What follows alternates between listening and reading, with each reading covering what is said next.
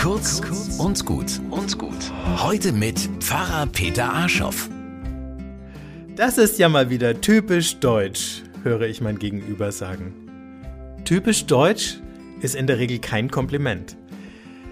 Es sind auch meistens gar keine Ausländer, die etwas als typisch deutsch abqualifizieren, sondern die lieben Landsleute selbst.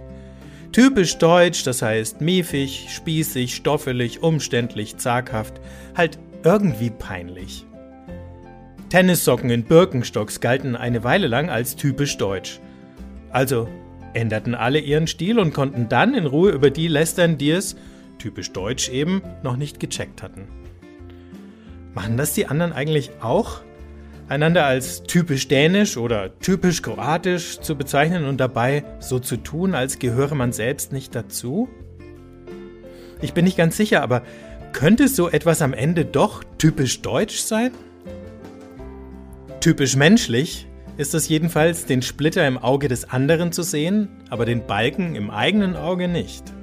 Wirklich weiter bringt das niemand.